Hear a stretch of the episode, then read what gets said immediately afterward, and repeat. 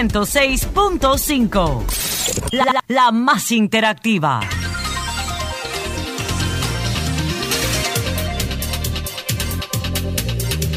República Dominicana, buenas tardes. Sí, señor. Muy, muy buenas tardes. Este es el sol de la tarde, es el sol del país en este día que es eh, ya miércoles, mitad de la semana. Miércoles 31 de enero. Se va, se fue el primer mes de este año. Exactamente son las 2.35 minutos. Momentos en que damos paso precisamente al doctor Ricardo Nieves para la actualidad de las noticias y su perspectiva. Buenas tardes, Ricardo. Buenas tardes, Ivonne. Saludo a todo el equipo, saludo a todos nuestros oyentes del Sol de la Tarde. Hoy, 31 de enero, último día del mes, las informaciones, las noticias y los hechos de mayor relevancia que son de interés para la comunidad nacional. Saludo a los dominicanos que están fuera del país y que se conectan con el sol de la patria. Bueno, tremendo huevo la ley del DNI no tiene el respaldo de un solo jurista de prestigio en el país. No he escuchado a un solo abogado o jurista reconocido que esté de acuerdo con esa norma. ¿Y qué huevo fue ese? ¿Cómo es posible que no haya un solo jurista o académico de renombre que pueda valorar la ley ni siquiera como mínimamente regular? Tremendo huevo. Bueno, y hablando de eso, Milton Ray Guevara, dijo que tiene tintes autoritarios la ley. No hay más que hablar. Así es. Lo dijo el presidente del Constitucional y destacado jurista dominicano. A propósito, Iván Lorenzo, senador de la República por Elías Piña y dirigente del PLD, dijo hoy que el presidente sí sabía de la ley y que miente sobre la norma porque él la envió al Congreso, precisamente mostrando la la misiva con la que se remitió el anteproyecto de ley entonces. Atención, atención. Usted la luz ha soltado una bomba de gasarín hoy. No hay una mujer en República Dominicana más trascendente que Toquicha. Me duele que sea estropeada por su propio pueblo. Una cosa es la celebridad, la fama. Una cosa es se diría también la fanaticada, ¿no? Y otra la trascendencia. sería un tema para discutir. ¿Es trascendente o es famoso? Y eso en serio, doctor. Pero a mí me encantaría, Ricardo, ¿qué, y lo digo muy sinceramente y desde la ignorancia, ¿qué es lo que hace Toquilla o Taquilla? Canta dembow. Bueno, ella mueve multitudes de jóvenes con su música y, y ah. su estilo que para mí es eh, para mí es ácido muriático, pero eh, José La Luz se refiere a la, a la trascendencia de, de su campo, ¿no? De su, de su, de eso que llaman su arte. Ok, no, no, no, lo que pasa, te lo pregunto y de verdad es desde la ignorancia porque yo no sabía, no estaba clara si era una influencer a través de los canales YouTube o si era una, una cantante de Dembow. Es una cantante de, de Dembow. Pero yo quiero establecer y es una opinión muy personal y respetuosa también, que una cosa es que tú seas y archifamoso y otra que tú seas trascendente. Claro, así es. Trascendente fue Piqui Lora y Aniana Vargas. Así es. Aunque no eran tan populares y famosas como ella. Claro.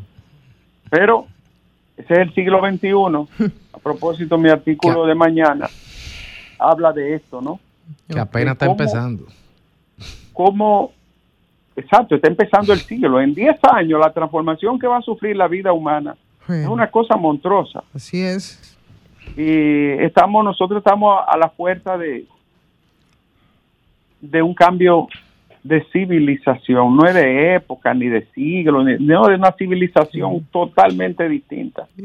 Porque se, se va a transformar de manera radical y de, la manera más profunda la arquitectura de conocimiento, la llamada arquitectura cognitiva de, de nuestra especie, ¿no? Eso no se había visto nunca de una manera tan contundente.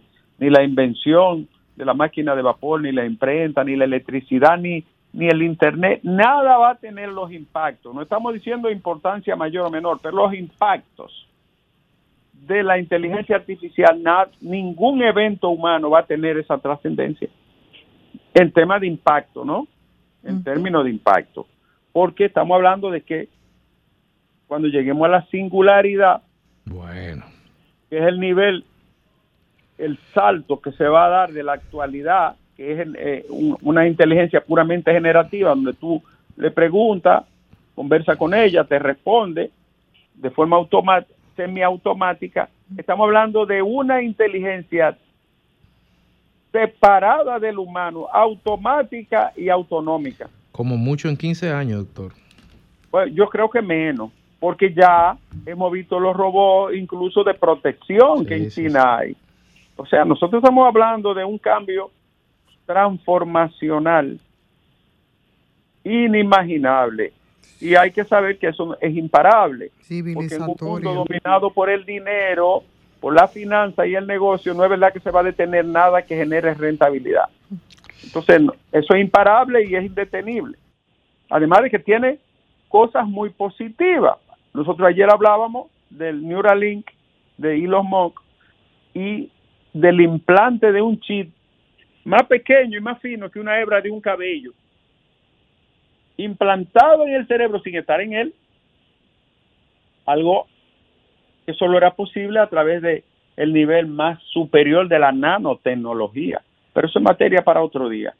Vamos a seguir con, después de la bomba de gas pimienta que ha soltado la luz, vamos a seguir con más informaciones. El presidente de la Junta Central Electoral estuvo hoy en el Sol de la Mañana sobre la denuncia de hackeo del PLD. Dijo, aquí nadie ha hackeado nada. Lo que hizo fue que se conectó Wi-Fi de una impresora que quedó abierta. Entonces fue un tremendismo eso. Y dijo que tiene seguridad y que va, esta va a ser las elecciones más observadas. Viene gente de todos los lados del mundo a observar las elecciones dominicanas. Señores, Rancho Arriba, los productores agrícolas reclaman al gobierno pagar por los daños de la tormenta, que todavía hay muchos que están pendientes. Quemaron goma hoy. Atención, Limber. Eh, eh, atención, productores. Eh, quémele una goma frente a Limber. A ver si él se recuerda. Usador. Seguimos con más informaciones en este 31. Rafael Hidalgo respondió a Charlie Mariotte, dijo, y cuando tú te fuiste del PRD para el PLD, ¿qué fue? Te compraron. Ay, ay, Charlie. Rafael Hidalgo fue alcalde de Asua, aspira a esa posición y dirigió Fedomo. Oh Ahora está en justicia social. Domingo Contreras denunció el, estado de abandono del túnel de drenaje de la Nuñez de Cáceres. Atención, atención obras públicas y atención alcaldía del Distrito Nacional. Está deteriorado el drenaje del túnel de la Nuñez de Cáceres, lo que si viene lluvia se va a inundar. Y esa denuncia la hizo el candidato del PLD, nuestro amigo y de la Alianza, Domingo Contreras. Y seguimos con más informaciones. Una trágica, el fallecimiento de Tony Bautista, un coronel retirado de la policía y tío del exdirector de la entidad Ney Aldrin Bautista. El señor Tony Bautista, de 70 años, fue atacado a tiro por dos sujetos que todavía no se conocen los motivos cuando eh, preparaba una pintura frente a un colegio de su propiedad en Santiago hecho que está en investigación y que debe de, concluir con los autores de este lamentable crimen. Hay más. La Junta Central Electoral dijo que los delegados de los partidos podrán grabar el conteo y que podrán grabar los conteos en el momento en que se inicie eh, ese proceso. Podrán hacer imágenes y que, y que dijo él que el método con el cual cree que aportará mayor transparencia al escrutinio de las elecciones municipales. Es correcto que lo graben, claro, al momento de contar. Señores, la República Dominicana bajó o redujo el número de embarazos en adolescentes el año pasado cuando 23.070 jovencitas se embarazaron, disminuyendo un 9.5% con relación al año 2022 repetimos, bajó 9.5. No debería de haber un solo embarazo adolescente, pero bajó, bajó porque en el año 2022 hubo 25.489. Bajó casi un 10%. Deben de seguir implementándose las políticas de orientación, de educación y de prevención al respeto en todos los sectores, sobre todo los más vulnerables. La UAS y la Embajada de Cuba recordaron 171 años de un hombre grande, grande, muy grande, José Martí Pérez, considerado héroe de Cuba y que luchó por la independencia de Cuba, Puerto Rico y las Antillas. 171 años del nacimiento del hombre que luego cayó en dos ríos el 19 de mayo de 1895. Señores, fueron encontrados sano y salvo este miércoles las tres personas que estaban desaparecidas en la Loma Isabel de Torres, donde acudieron a hacer senderismo. Se encontraban extraviados desde el pasado lunes Maricela Aguilar, una méxico-americana, Felipe Emiliano, eh, dominicano, y Alfonso Limosén, también dominicano. Encontrado, gracias a Dios, por una unidad de rescate, guardaparque, la Fuerza Aérea y el Ministerio de Ambiente. Y más noticias, Alejandro, el, eh, el, avanza el diálogo sobre la ley del DNI, pero yo le voy a decir lo siguiente a ustedes. Un esperpento así, ¿qué es lo que se puede decir? ¿Qué juristas hicieron eso? ¿Quiénes lo hicieron? La inversión extranjera en la República Dominicana alcanzó 4.381 millones de dólares el pasado año 2023. Alejandro, el video que circula en redes sociales del balneario de Fula es totalmente falso. Al mirarlo, observarlo, usted se da cuenta que es falso. Pero hay cerebros que se conforman y se sienten muy regocijados con difundir la mentira. Los balnearios de Bonao están vigilados por guardias del servicio CEMPA y también por vigilancia del Ministerio de Medio Ambiente. No se puede mentir cuando las cosas incluso se hacen bien, lo que debe de propagarse. Están bajo control y sacaron todas las sillas y la mesa de los mismos, que se sabe que es un peligro para los bañistas, sobre todo en Fula porque llueve en la parte alta. Alejandro, más informaciones de este día. y es que, atención, atención Alejandro. Y una pregunta Alejandro, ¿qué es lo que pasa eh, en Bonao y, la, la, alcaldía? Tiene, tiene muchísimo dinero en el banco y hay necesidades. ¿Por qué no se invierte eso Alejandro? Dice que tiene más de 300, 400 millones en el banco y entonces hay necesidades. ¿Por qué no se invierte? No lo entiendo, sinceramente. Dice Alejandro que, que él no sabe. Él nunca sabe nada. Dice él. Eh, señores, el cierre indefinido de Codevi va a causar muchas pérdidas, sobre todo para los haitianos que trabajan allí. El crecimiento económico para América Latina, pongan atención a esto, el FMI lo bajó a 1.9. 1.9. Es decir, bajó 0.4 puntos. Y va a crecer entre 2.2 2.1. Pero lo bajó el Fondo Monetario. Y otra más. Alejandro, el PLD denunció al PRM por usar recursos del Estado en la campaña electoral. ¿Qué tú dices de eso, Ivonne? Bueno. ¿qué, te puedo yo decir? Que una cosa es con guitarra y otra cosa es con violín. Porque, dime tú. Señores, tengo una para cerrar. Eh, increíble, ¿no? Increíble. ¿Qué, Ivonne. Eh. ¿Quién es más trascendente? ¿Toquicha o Soy la Luna? Oh, pero venga acá, pero la comparación ofende, mi querido. La comparación ofende. ¿eh? ¿A quién? Eh, ah, bueno, una que habla y pronuncia bien, que cuida el idioma. cuida la salud mental. Cuida la salud mental. Y otra que dice... ¿Cómo dice? ¿Cómo dice? Alejandro. ¿Y cómo dice? Cuidado, doctor, cuidado, que plebe ella. Eh,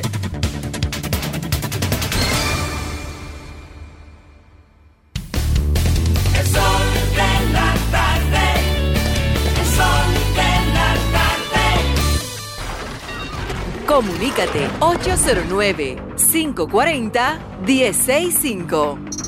1-833-610-1065 desde los Estados Unidos. Sol 106.5, la más interactiva.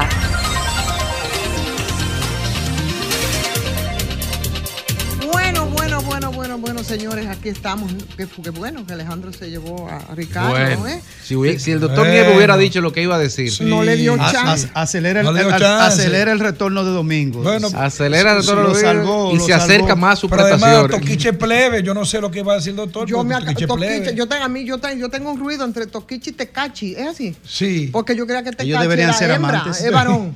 sí, No. Deberían ser Bueno, amantes. habría que ver lo que. Tú sabes uno no, se pero- autopercibe de cualquier manera ahora. entonces- Realmente. Sí, o sea, Ellos- si, ellos harían una si tú buena eres una pareja. fiera, te percibe como un palo o viceversa. Los dos. Si hubiese hablado, vamos todos de camino. Ah, Ay, ay, ay, ay, ay, fue ay, ay, eso. ay, Ah, eso Control fue- preventivo. Doctor, Sí. usted escuchó eso, ¿verdad? Porque fue Alejandro que lo dijo. Pero lo- aquí los dos son de vocero, ¿verdad? Sí, claro. Bueno, uno es actitud No, los dos que son canta. artistas y los dos son trascendentes. Ah, son artistas. Sí, claro.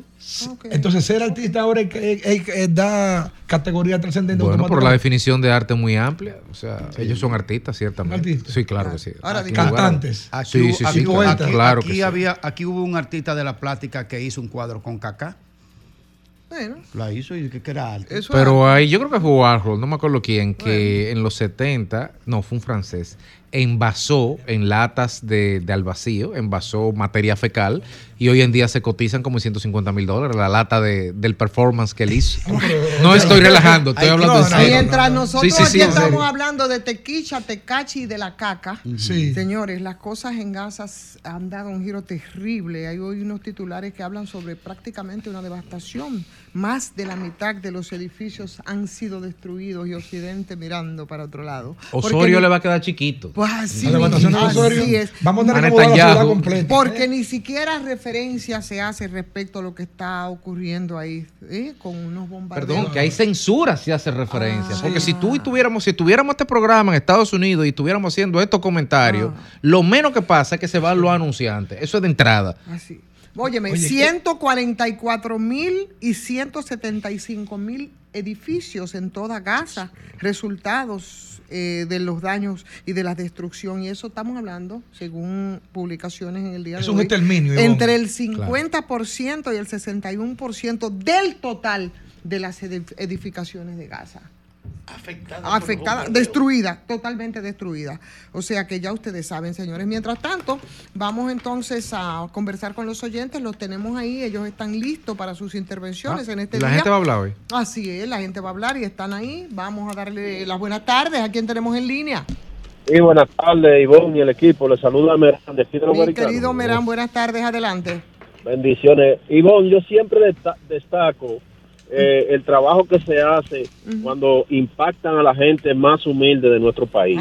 En, el- en este caso, hablo de Fellito Suberví y la cañada que se hizo en Cachón, por ahí en Santo Domingo Este. Ajá. Es decir, que eso ha impactado a esas personas pobres por ahí y también le arreglaron su casita y esa gente tan feliz. Y bueno, eso hay que felicitarlo y resaltarlo sobre todo sin politiquería. Paso Bueno, buenas tardes. muchas gracias, Merán. Señores, pero está muy bien ponderado el fellito Suberví. Nunca en mi vida lo he visto. Pero, óyeme, la intervención de la comunidad. Buenas tardes. Buenas tardes. Sí, Ivonne, Señora. eh, dos cosas. Adelante. Primero, eh, escuché esta mañana el comentario de José La Luz y como mujer me sentí un poco anonadada. No me lo esperaba de él. Y lo segundo es que eh, a la noticia que dio em, ahora Ricardo. Ricardo Ajá. de que de que los recursos del Estado que se están usando en campaña, él te pidió que diera que diera un comentario y tú dijiste que una cosa es con violín y otra con guitarra. Claro, porque siempre hacen lo mismo unos y otros, lo que pasa que lo ven bien o mal dependiendo de las posiciones. Por tanto, creo que una cosa es con guitarra y otra es con violín. Sí, eso lo entendemos. Lo que yo bueno. entiendo es que no debe de ser ni con violín ni debe de ser con guitarra. Totalmente de acuerdo, usted y yo estamos en eso, pero como nosotros lamentablemente no somos los que decidimos porque no tenemos acceso a la nómina pública ni al dinero del erario, lo hacen los políticos que van y vienen. Gracias. Es así. Pues muchísimas gracias a usted. A usted por estar con nosotros. Buenas tardes. Buenas tardes, saludos al equipo, Ivonne, a todos, jóvenes. Adelante. Saludos. Ariel Méndez de Texas. Oh, prima, primo, dígame. Diga. Hay algo que viene al junto de, de querer coger a lo ajeno, casi la mayoría de los políticos dominicanos vienen al junto de esa enfermedad, viene el, al- el al- Alzheimer. Porque yo no he visto una gente que se le olvide más rápido que esos políticos. La cosa, en las elecciones pasadas, fue muy mal que le fue al PLD en el voto en el exterior por la, la demanda que hacen los ciudadanos que estamos fuera de allá, que son tonterías, porque Ivonne, Casi ni votan ustedes en el exterior. cuando lleven a los políticos y le pregunten por qué ellos no quieren la importación de un carro más de cinco años, estando entre men- en buenas condiciones, solo por darle eh, ganancia millonaria a esos dealers que aportan para la campaña de carro nuevo. Los concesionarios. Que Yo no le estoy pidiendo que me regalen nada. Oye, amigón, no es que me regalen nada, es que yo un carro que saco a seis años, cuando lo termine de pagar, yo me lo pudiera llevar pagando mis impuestos. Yo no le estoy pidiendo que me regalen nada. Pero me impiden llevármelo después de cinco Pero, años. pero mire una cosa, haciendo aquí, ha- haciendo aquí, primo, del abogado del diablo, eh, eh, nuestro sistema vehicular está sobre, so- sobresaturado. Te digo una cosa, Y aquí nos los oye, no, y, y este país nos saca, déjame la tan idea. mal- Mira, tan mal disparatoso que un carro que aquí tiene ocho años. Sí, yo lo sé, pero, pero es un tema... Pero él pone el, el que- el tema de los vehículos Ujú. como parte de las atenciones que claro. deben tenerse con, lo, con ellos, no para discutir Mira, el tema. Óyeme, eso Pero Ivonne, tú discutes aquí con, con cosas también. Grimer, Dime. Grimer, Grimer, escúchame esto rapidito. Sí. Eso no altera en- en- en- gravemente el parque vehicular. ¿Tú sabes por qué? Aquí no sacamos chatarra tampoco del... de- Oye, pero escúchame, Grimer, lo de otro lado de Corea son más chatarra que cualquier carro de América. Aunque sean Mm. ¿Tú nuevos. sabes lo que pudieran decir? Ujú. Grimer, Ujú. ¿tú sabes lo que pudieran decir? Sí. Un carro que usted tenga de 10 años de antigüedad, 5 años a su nombre, usted lo pueda traer y pagar sus impuestos, porque yo no puedo comprar uno nuevo. Yo, tengo que- yo tengo el que pagué hace 6 o 7 años. Si cumple los requisitos, ¿entiendes? Porque Y los 10 estaban dólares, ya ustedes ya, ya le Eso cumplieron. tampoco. Ya- ah, Lo mismo, bueno, tú ves. PLD Esa no es sacó otra. votos, lo mismo le va a pasar a Abinader ahora Ok. en esta elección. Bueno. Buenas tardes, gracias. Gracias, buenas Bien. tardes. Por esos 10 dólares han pregado ellos y han pedido y le han prometido Mira, antes, y ahora y nada. Y, y- y me da mucha pena porque Wow. aquí la comunidad dominicana Buena. en el exterior siempre ha sido Y golpeada. mira cómo estamos muy felices. Históricamente, históricamente es un Y- desastre. No, y ahora estamos hablando, voy, pai. No Estamos- dan, no dan, no dan y nosotros no le damos nada. Y mira ahora cómo estamos hablando. Ah, que entonces en remesa, en términos Sí, porcentuales. sí. La- remesa creció. Sí, buenas tardes. Buena, Ivonne. Hola, Víctor Duña aquí. dígame. Mi saludo al equipo de Grande Liga, Ivonne. Épale. No nos pegamos ni un minuto, Ivonne. Eh, cuando comience el programa, cierra las demás emisoras. Muchas gracias, muchas Ivonne, gracias. Adelante. Ivonne, un llamado a la oposición. La política y la pelota es un deporte, Ivo- Ivonne. No desesperar, no podamos llegar a estos términos matándonos uno con otro. Ya esos tiempos pasaron, Ivonne. Cuando el PRD, PR, el, el- el PLD, Reformista nos juntaban, nos mataban a palos. Un llamado a la paz, a la tranquilidad. ¿Qué desesperación es que tiene la oposición? Paz y tranquilidad para estas elecciones, votaciones de 18. Feliz tarde y se me cuidan. Gracias, válida su, su, su llamado. Buenas tardes. Hola. Buenas tardes, Ivonne. Hola, hola. Buenas tardes, sí. Diga. O sea, estamos criticando a. Toquicha. Hay un grupo aplaudiendo a Leonel Fernández, levantándole la mano a, un violador de menores. Ay, y santísimo. entonces, ¿quién le ha hecho más daño a este país? que Pero Leonel ¿cómo así? Fernández y Los políticos ladrones, que Toquicha. Mm, bueno, gracias. ¿Tú sabes, Buenas. ¿Tú sabes cuál es el éxito número uno de Toquiche? Ajá. Desacato escolar. Guay. Buenas tardes. Oh, fresco. Buenas. Su hit número uno. tardes. Y no precisamente destaca, no precisamente criticando los embarazos en adolescentes, que es una de las formas de, ¿verdad? De la ausencia escolar. Adelante, dama. Sí, buenas tardes, eh, Ivonne, eh, Grai- Graimer y, y Lenchi. Está allá. Y ahora. Pero, ¿Es Rebeca? Sí, sí es Rebeca. Hola, Caramba, ¿Dónde Rebeca. está? No, no, no, no. no está. Venga por aquí, Rebeca. Lenchi no está, Le Rebeca. tenemos una Está- sorpresa ahorita en está cinco fel- minutos. Está feliz la Jara. pues lo- Usted ah, sabe que yo vine hasta aquí y Feli, es el que yo quiero ahorcar, pero está bien. no Le tenemos una sorpresa No en no cinco minutos. Pero No, eso- Mira. Rebeca. No quite la sintonía. Dale, dale, Rebeca.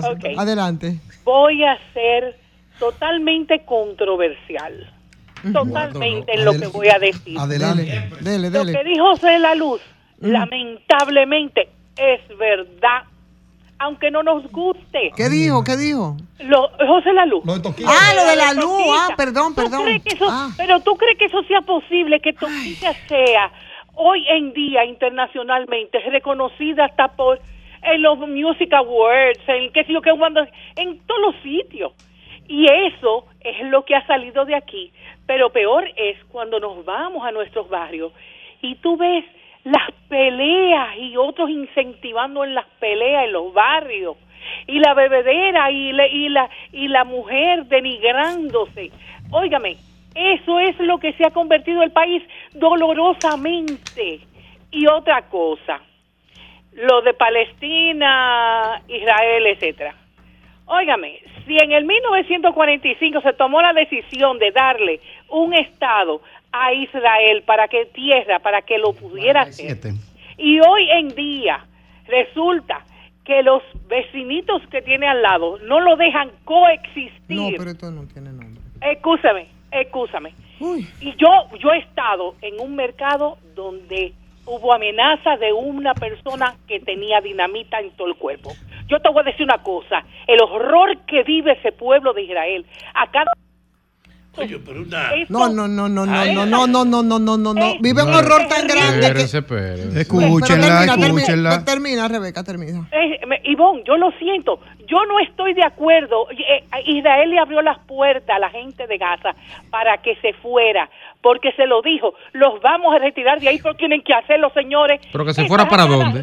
Oh my God. Ah, Palmar. ¿a dónde? No, Palmar no. Ni Lo siquiera fueron Palmar no los arrinconaron, Rebeca, no, hay que ser justo. Yo, está bien, no te lo voy, no te voy a decir que no pasó así. Y que gracias, y que gracias al pueblo israelita, realmente, mucha gente de Palestina comía. Ay, ay, ay. Vamos a tener, ah, porque yo sí he estado ahí. Tú, tú tal vez no, pero yo te voy a decir una cosa. El Estado le da salud, Bueno, le da educación, le da muchas cosas, pero no. Re- Rebeca, Rebeca. tenemos, tenemos que ya despedirnos porque ya tenemos que ir a la pausa. Nos da mucho gusto escucharte y por supuesto respetamos tus opiniones, aunque estoy en mi caso total y absolutamente en contra. Pero ya la discutiremos más adelante. Gracias Rebeca por llamar. Buenas tardes. Alejandro, nos vamos.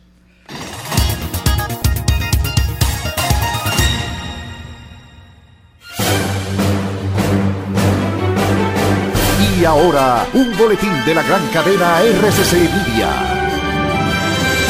La Procuraduría Especializada de Persecución a la Corrupción Administrativa presentará la próxima semana una acusación formal contra un grupo que supuestamente operó dentro de la Procuraduría y borró casi 17 mil fichas o prontuarios de condenados por diversos delitos. Por otra parte, poco más de 226 mil personas no han realizado el proceso de renovación de marbete vehicular y este miércoles es el último día para renovar vía ventanilla. Desde mañana, los que quieran adquirirlo deberán pagar un recargo de dos mil pesos adicional al costo. Finalmente, guardaparques del Monumento Natural Loma Isabel de Torres localizaron este miércoles a tres personas que estaban desaparecidas desde el lunes en los senderos de la montaña ubicada en Puerto Plata. Para más noticias, visite rccmedia.com.do. Escucharon un boletín de la gran cadena RCC Media.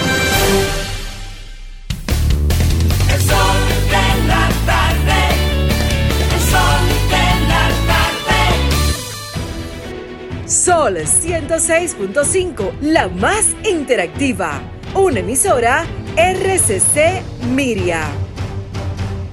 A ver, un check rápido antes de coger carretera. Revisar el carro, ok. Tanque de gasolina, lleno. Recargar el paso rápido, ok. Ready. Ya nos podemos ir.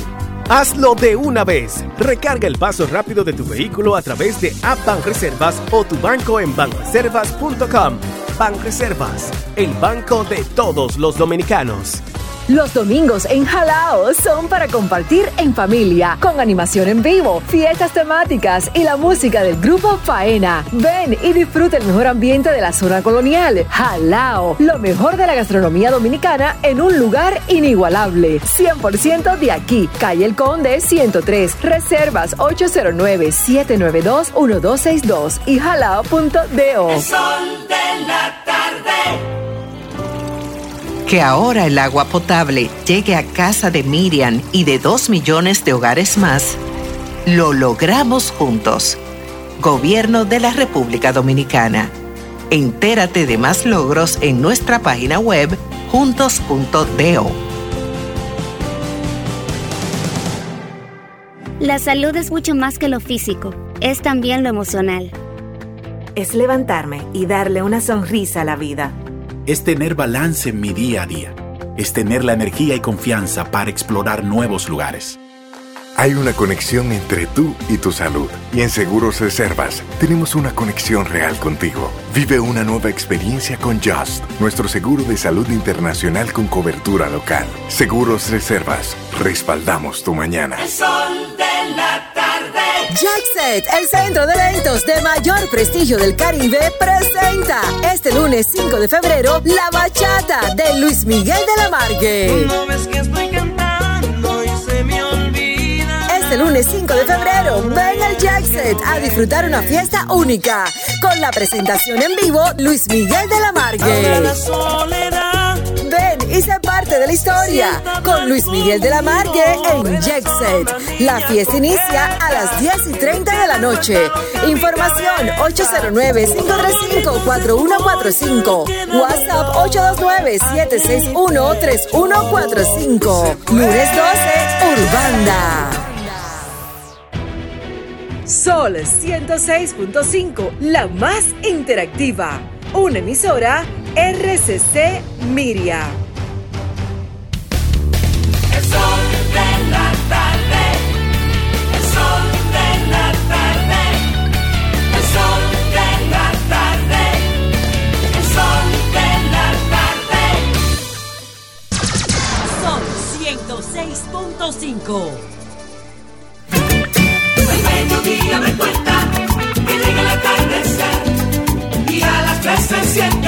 Como caliente el astro rey. El sol de la tarde, el sol de la tarde, el sol de la tarde, el sol de la tarde. Sol 106.5.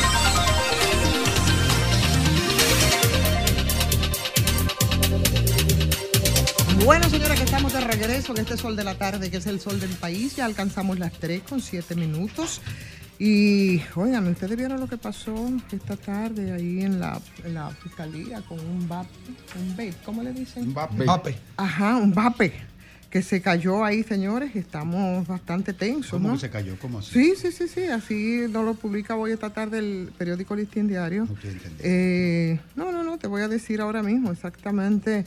eh, se cayó un vape y hubo, creó una tensión en uno de los pasillos Ah, del Palacio de Justicia. Explotó. Explotó también. Y eso fue, por supuesto, eh, de un imputado del caso Antipulpo. Anda para acá. para cambiar, eso es para Claro, los, los nervios. Ya la- tú la sabes, la gente que estaban ahí en el pasillo se armó el corredero. Todo el mundo corriendo. Comenzó todo el mundo a correr, pensa- pensaron que había sido un cartucho. Dios, sorpresa. No, pero de verdad. Mira, vamos a aprovechar y revisar ese vape a ver si no tiene alguna sustancia ahí. El imputado, salió, óyeme, el imputado salió despavorido del salón de audiencia, eso fue ahí en la segunda sala del tribunal. Este, que somos un país especial, ¿no? Señores, Que ¿eh? estaba, estaba en receso y rápidamente el VAPE lo tiró al piso incendiándose de inmediato. Él ¿Cómo? estaba ahí, encendió su asunto, la gente se asustaron, lo- o sea, una locura.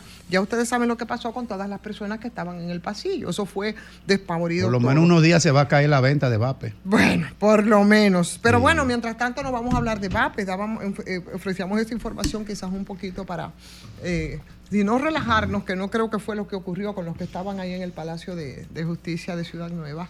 Pero bueno, para distender, tenemos invitados y vamos a conversar esta tarde con Vinicio Castillo Semán. Buenas tardes, bienvenido al Sol. Muy buenas tardes, Ivonne. Buenas tardes, Fafa, todos distinguidos amigos. Para mí un gran honor estar esta tarde aquí con ustedes, en Sol de la Tarde. Muchos son los temas que habría que tocar con usted, pero evidentemente nos gustaría, por lo menos a mí, a, eh, hacer- echar una miradita rápida a lo que está ocurriendo en este momento en Haití.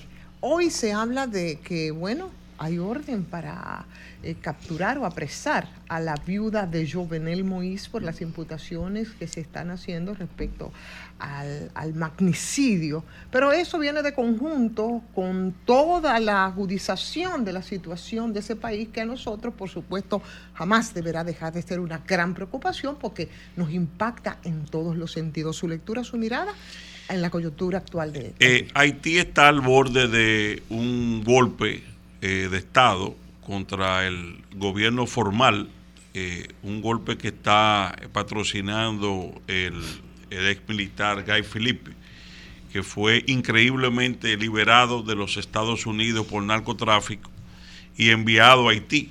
Una cosa que eh, uno, por más que quiera entenderlo, no puede comprender que esto sea un hecho inocente, vamos a decir, de que eh, Estados Unidos, sabiendo que Haití está en un colapso total, eh, pueda enviar un individuo explosivo que tiene en antecedente eh, golpe de Estado anterior y preso por narcotráfico con raíces militares, con conexiones vastas que tiene y que evidentemente desde que llega a Haití habla de derrocar el orden constituido o el poco orden que queda en Haití. Es decir que esto eh, se da en momentos en que la Corte Suprema de eh, Kenia había negado eh, el envío de tropas, donde el panorama cada día es más oscuro, más, más triste, y donde la comunidad internacional, evidentemente, las grandes potencias tienen un acto de hipocresía, porque ellos, eh, increíblemente, ellos están clamando, igual que nosotros, por la ayuda de la comunidad internacional, como que no fueran ellos los responsables fundamentales que debieran de arrimar su hombro para buscar por lo menos un orden interno en Haití que le permita cierta vida tranquila. A donde está llegando eso, a nosotros, particularmente en la Fuerza Nacional Progresista, entendemos que es parte de un patrón de hacer deteriorar Haití es profeso eh, para eh, forzar un éxodo todavía mayor hacia la República Dominicana, porque no le vemos explicación lógica a que en el centro de América, aquí en, el, eh, donde está a pocas millas de Estados Unidos, se produzca eh, una situación de 10 millones de seres humanos en la más pobreza, en la extrema más, eh, la pobreza más extrema, ahora matándose eh, sin seguridad, asaltando hospitales, asaltando escuelas, y que Estados Unidos y Canadá y Unión Europea mm, se queden indiferentes, porque en realidad es que ha habido mucho, mucha retórica, pero poco, poca ayuda realmente eh, eh, eh, efectiva. Y la lógica eh, nos indica que a donde desemboca ese desastre es a forzar un derrame poblacional hacia la República Dominicana.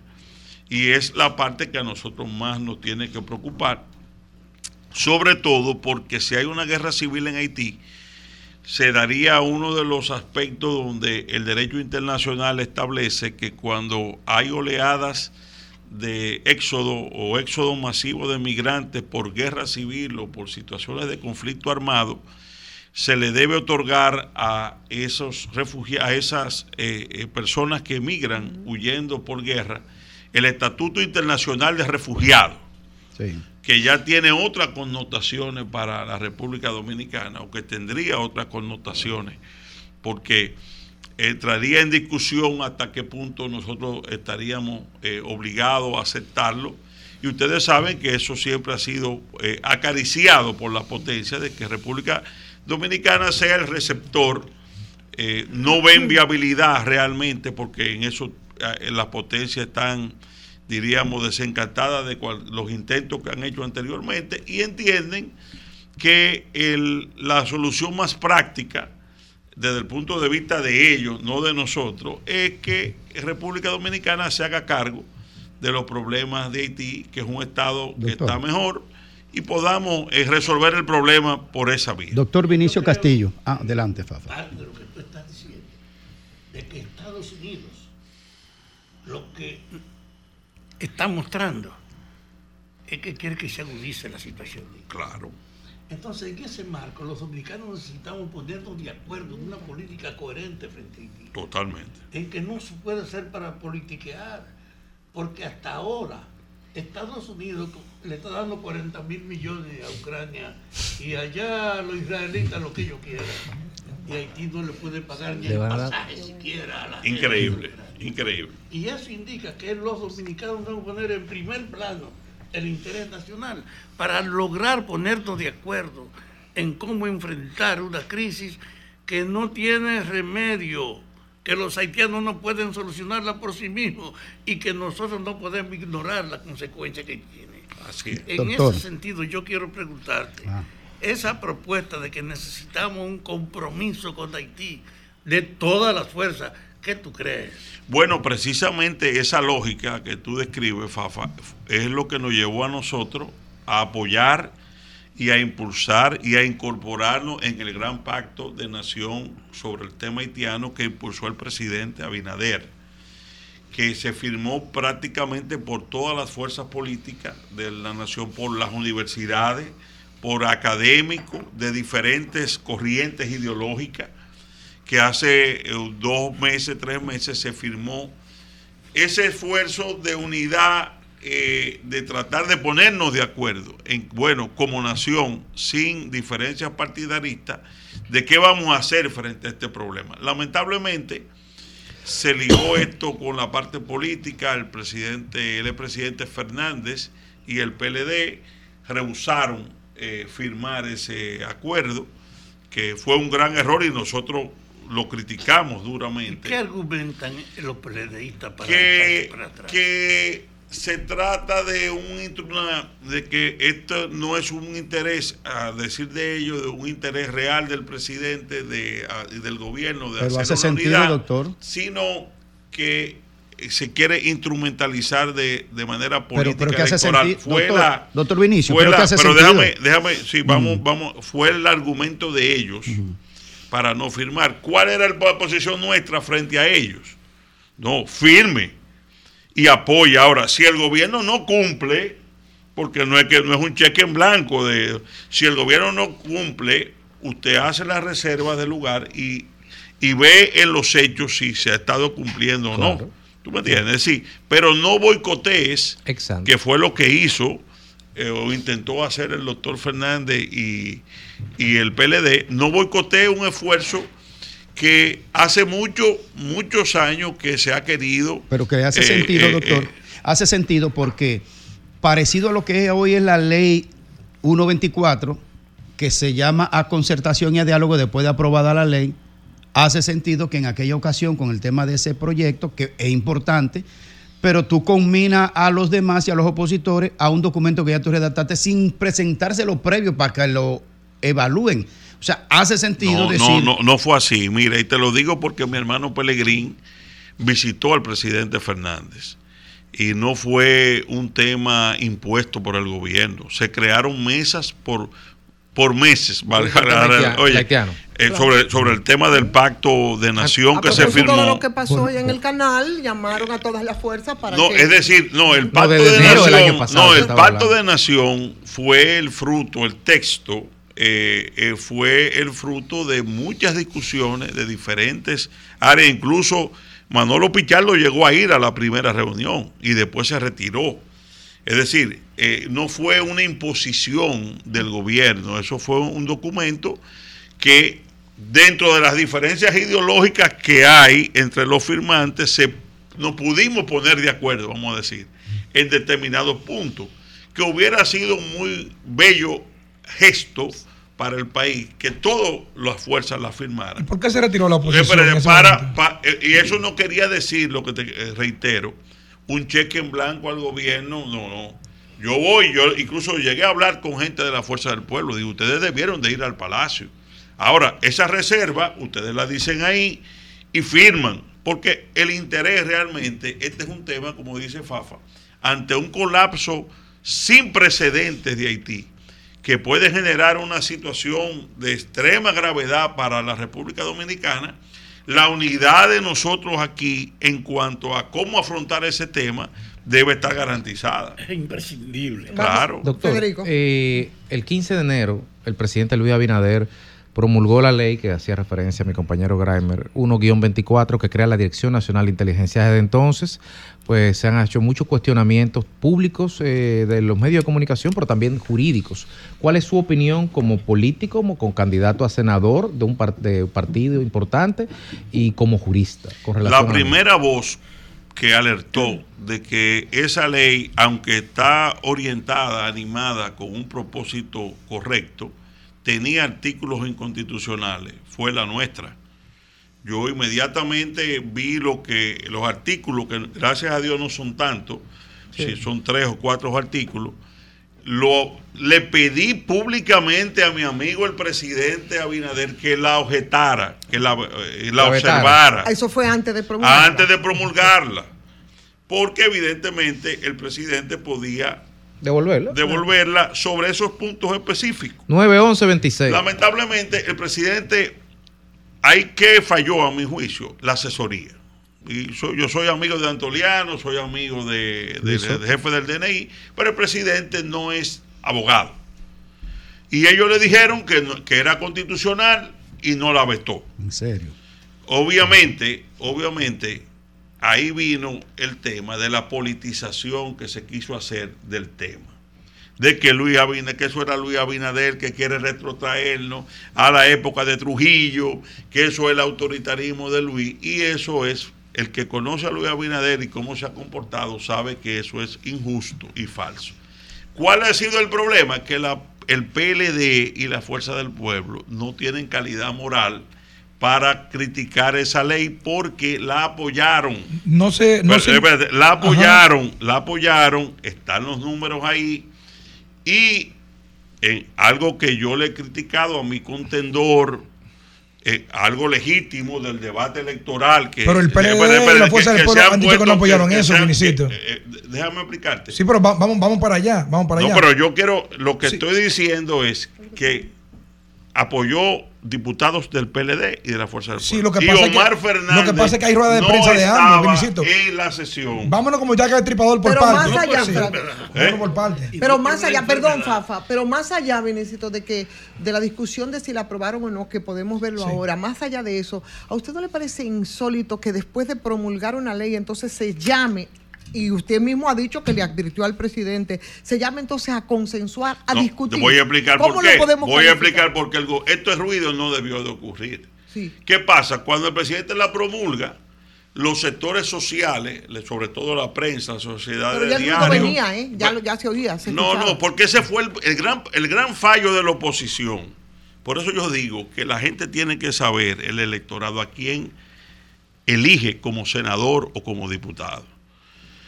Si esa discusión se da antes de aprobar, O en el proceso del. no, en el proceso de, de- del Congreso, es, todo eso se hubiera discutido. pero déjame, déjame poner. El problema es que ninguno de esos aspectos se, se promovieron en los debates en el Congreso. Ni lo leyeron, a la Pero-. Entonces, ellos ¿Qué van a alegan, debatir ellos, si no la Fuerza del? Pueblo y el PLD alegan, Ajá. alegan que fue una cosa de última hora. Yo he sido diputado. Sí. No, yo están alegando Oye, una el manipulación, no, que es no, diferente. No, no, lo que Sí, ellos dicen, sí. eh, escúchame, porque yo he visto los argumentos. Lo que ellos dicen es que al final de los debates, eh, el diputado y amigo eh, bueno, Bueno. Planteó una modificación del artículo 11 y que se aprobó a última hora. Un diputado que está en lo suyo no permite eso. Porque yo fui diputado y eso, eh, eso, Sí. eh, eh, lo que pasa, lo que pasa, lo que tú dices, los diputados no están en eso. Pero la explicación que da es no diferente, están en eso, la, la responsabilidad, nadie puede excusarse. Lo que dice, lo que dice, lo que dice, lo que dice eh, Tobías Crespo y también mi lo que explica Luis Enrique ajá. es totalmente diferente. Lo que están diciendo, lo que ellos dijeron en rueda de prensa, uno y otro en convocatoria de medios, fue lo siguiente, fue que a la hora de la discusión, todos consensuaron que se incluía que debía ser primero pasada por la orden de un juez. Por eso todo el mundo estuvo de acuerdo. Correcto. Y que la modificación que pone bueno Pacheco dice, es algo de, for- de forma y se puede hacer por secretaría. Dicen ellos que no fue eso lo que aprobaron y que fue un engaño y manipulación en la redacción. Mira, la, la ventaja es que todo eso está Todo está grabado. Está grabado, claro, está grabado. claro, si fuera no hay que como, recrearlo, si, ahí, fuera como tú describes. No, como yo describo como No, dijeron no, ellos. oye, oye, No, sería ¿cómo- una se falsificación. Ellos pueden decir Oye, lo que sea, pero sería una grabado. falsificación. En realidad no fue así. ¿Dónde vino, diríamos, la, la situación de sorpresa de ellos? Que ellos votaron por algo que no sabían. Que Que, no vieron. que no vieron. ellos sí a última Lo que hora. no fue eso, no, no, lo que- no. lo que es, que, es que si tú y yo consensuamos un Tú no texto, levantas la mano. Oye, y tú a lo último sale Grey y me le dice, yo quiero una modificación de eso que aprobamos. Mi deber, si estoy atento. En la forma de redacción, No, no, no, no, no. Antes de votar. Pero son tan ingenuos. Mi deber es, mi Sí, deber la posición de Pacheco, Espérate, espérate. Eh, sí. eh, presidente, eh, hay una modificación. Léala completa.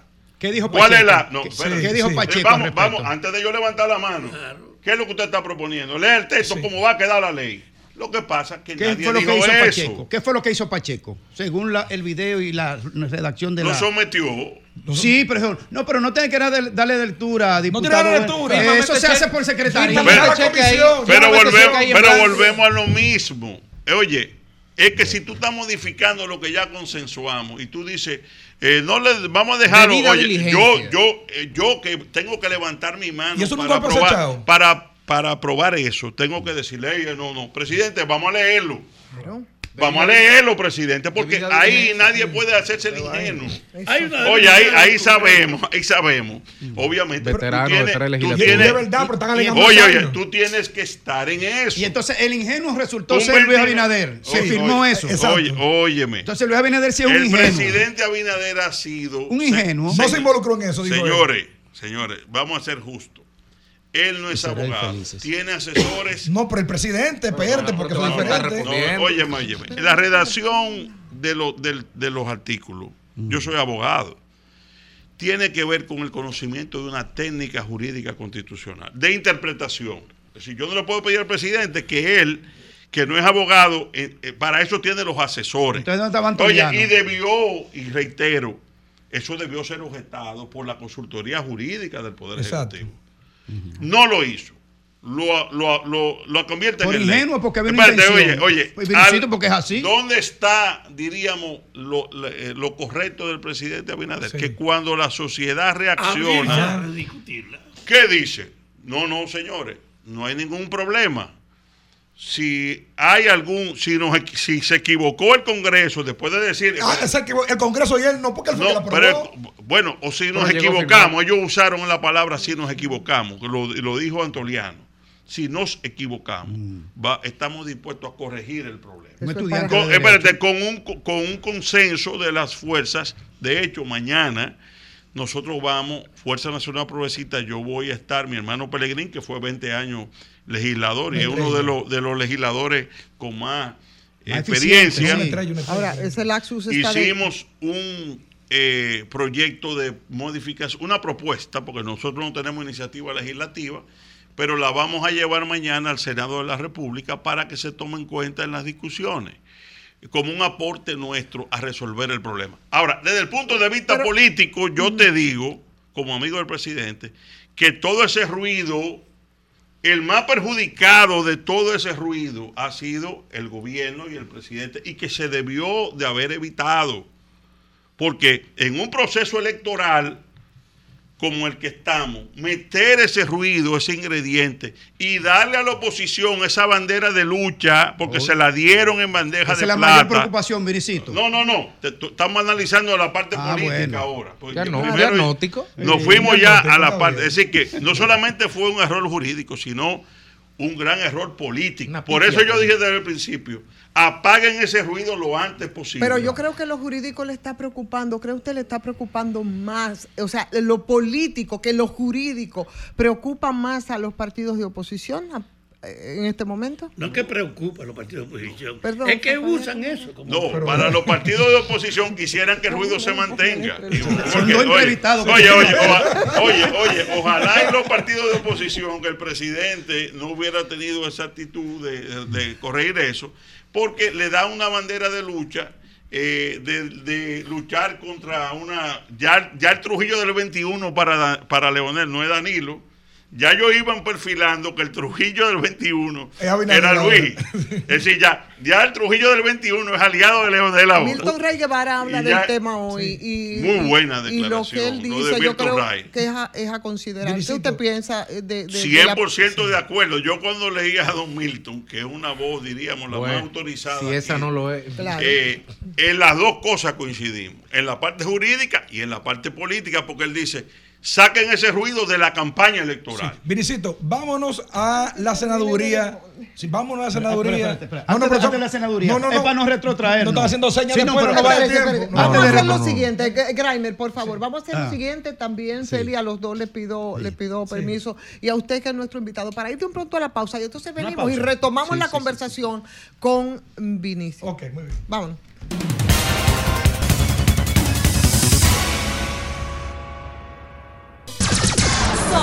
106.5.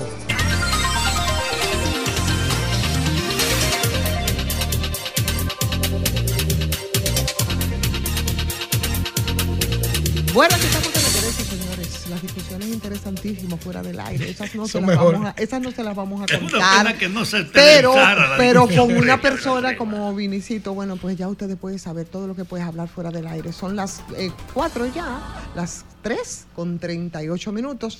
Y cuando nos fuimos a la pausa, Félix. o Sí, pero Grimer, Grimer, Sí, para- no, porque- eh, pa- tenía, porque- porque tiene que ver con tenía- Haití, sí. tenía una pregunta, ¿verdad? Sí, que desde iba el a hacer principio, a- desde el a principio. Vinicito. Así es que, Grimer. Mire, eh, el tema de los de la comisión de, de policía, que son militares realmente de Kenia, en este nuevo escenario en Haití, con Guy Philippe en el medio.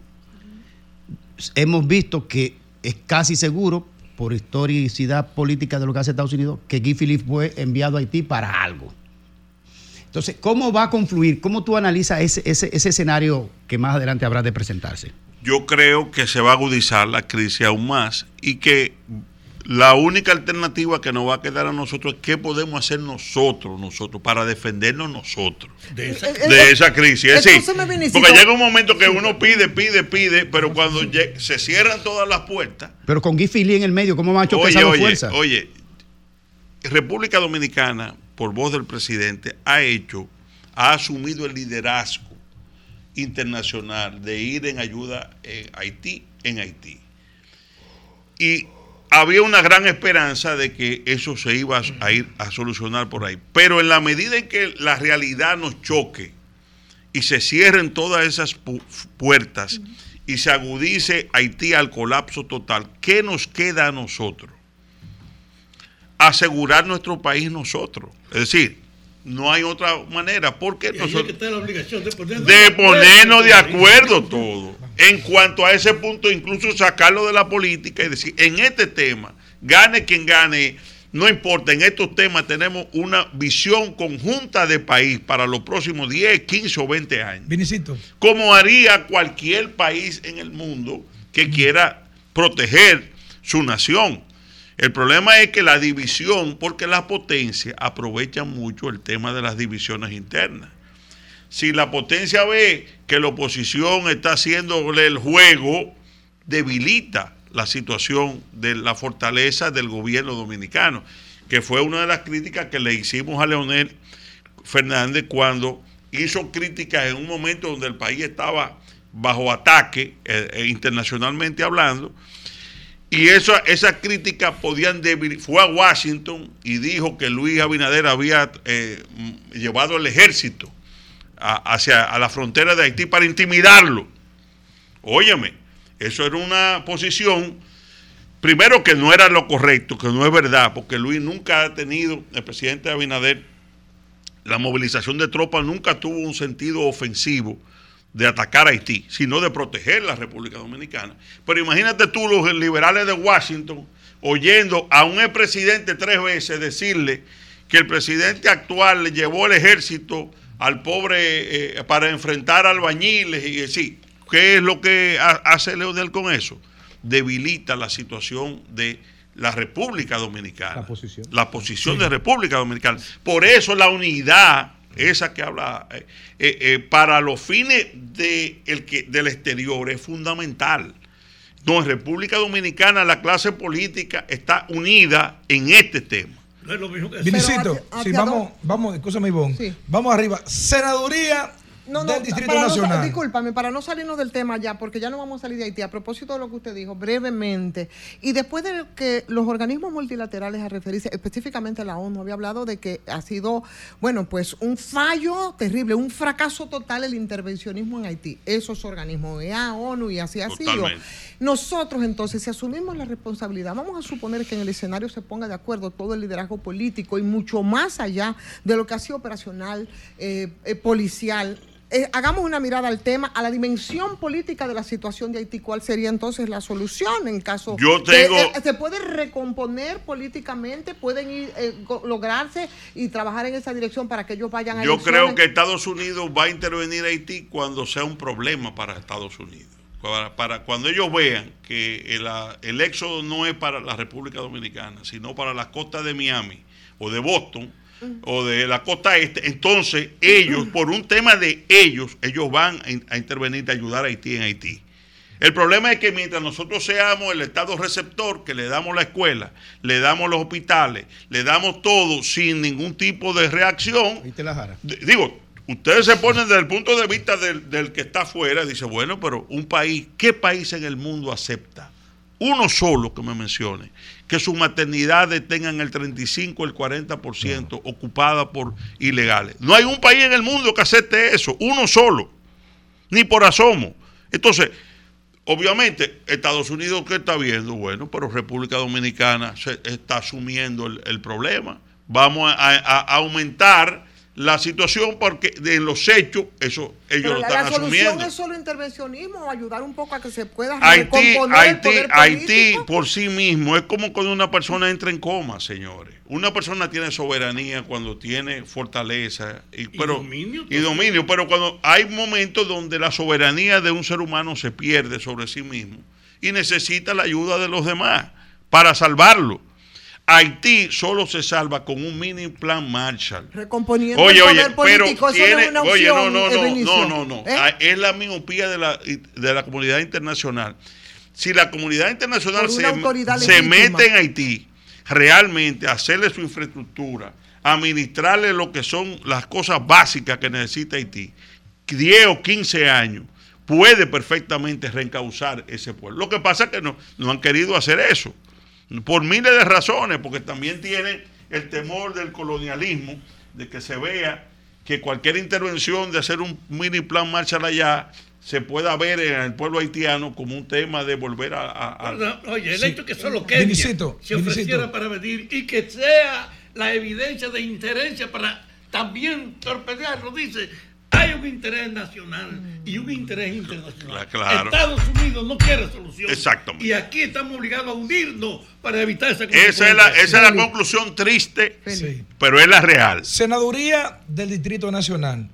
El PRM acaba de elegir recientemente a Guillermo Moreno como candidato a senador, cuando todo el mundo sabe que Vinicito sacó de un 15 a un 20% y que estaba mejor posicionado. Y yo no sé cómo estarán los números. Me gustaría conocer tu opinión de la elección de, Guillermo y tu posicionamiento hoy frente a Omar Fernández, que aparentemente es la persona a vencer. Yo digo, y lo voy a repetir aquí, que el único candidato a senador real que quiere ir cuatro años al Senado a hacer leyes y a que no pase ese tipo de cosas que pasó ahora con la ley del DNI, soy yo. ¿Por qué? Porque ambos candidatos, ambos amigos, Omar Fernández tiene un proyecto presidencial en ciernes para el 28 y ve la senaduría como un trampolín para ese proyecto. Igual Guillermo, que es un amigo también, ha sido candidato presidencial. Si es senador de la República, ya no hay reelección del presidente Abinader para el 28.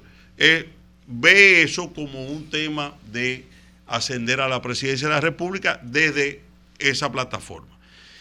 En el caso nuestro, no tengo proyecto presidencial eh, para el 28 y lo único que me interesa es ser senador de la República para ir a trabajar, ayudar a mi país en hacer leyes y sobre todo en hacer un ejercicio de contrapeso, sea el que sea el que gobierne, que es una labor fundamental de un legislador. ¿Y por qué el PRM no lo seleccionó a usted? Eh, Se ha olvidado. que se ha olvidado y que es fundamental y que ayuda a la democracia. Y es el sentido de, de tener un legislador que en determinado momento, no importa que sea amigo del presidente, miren este caso, yo soy amigo del presidente. Pero no lo seleccionó a usted como Yo candidato. soy amigo del presidente personal y fue el primero que dije que eso era inconstitucional.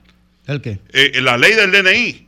Y si hubiera estado en el Senado, se lo digo. Y, y, y cojo un turno y lo. Es decir, porque es el contrapeso que hay que tener. Pero porque usted no fue el candidato a senador del Porque PRM. yo no he sido nunca, eh, eh, nunca he aspirado a ser candidato del PRM, un partido donde tenemos muchos amigos, pero que hay diferencias ideológicas en determinados temas que nos separan. El tema, por ejemplo, de las tres causales, el tema, hay una visión partidaria diferente a la nuestra. Obviamente, sí ha habido coincidencia con el presidente Abinader en los temas estos de Haití, esto que estamos discutiendo anteriormente a, este tema, porque el presidente ha tenido una labor, y hay que reconocerlo, valiente. El presidente Abinader, al presidente Biden de los Estados Unidos, sentado al lado, le- le- lo quiso poner a firmar el acuerdo de Los Ángeles y le dijo con mucho respeto, presidente, yo no puedo firmar eso. Es decir, dignamente. Y cuando va a la ONU, ha emplazado a las potencias. ¿Y quién propuso el muro en la frontera? Fui yo, esa fue mi primera iniciativa. Lo más lejos que yo tenía era que Luis Abinader y un gobierno del PRM iban a hacer el, el muro, o no el muro que yo quería, la verja perimetral, pero, pero es un intento de control en la frontera. Entonces, esas han sido las coincidencias nuestras con el gobierno y con el gobierno del PRM y con el presidente Abinader. Ahora, mi alianza es con quién? Con el Partido Reformista Social Cristiano, que es el partido ideológicamente con que nosotros hemos estado vinculados por décadas y que tenemos coincidencia. Posicionamiento electoral, Ahora. ¿qué pasa? ¿Qué pasa ahí? El presidente Abinader tiene un 54% en la capital. Y hay un seguimiento del presidente Abinader que es conservador ideológicamente. Balaguerista, eh, conservador, eh, que no va a votar por el amigo Guillermo Moreno. Porque Guillermo es un hombre de izquierda toda su vida, con concesiones, cosas que yo las respeto.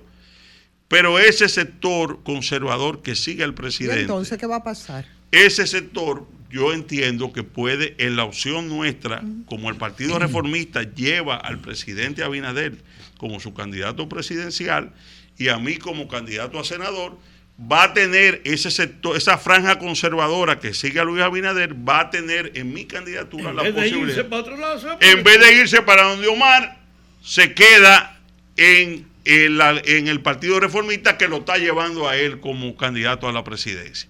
Si eso no se diera, obviamente el gran beneficiado sería Omar Fernández, porque el sector conservador sí no tiene, eh, por, por Guillermo, el balaguerista no vota. Esa es la realidad por razones históricas que todo el mundo conoce. El leonelista no vota. Bueno, pero el leonelista va a votar por, por, por Omar, que es el, hijo del presi- candidato presidencial. Entonces, yo he que he tenido, un- saqué la última vez un 13%, he tenido las encuestas 15, 16%, entiendo que si ese, se- esa franja conservadora me apoya, puedo entrar en una competencia de un tercer polo sobre el 30%.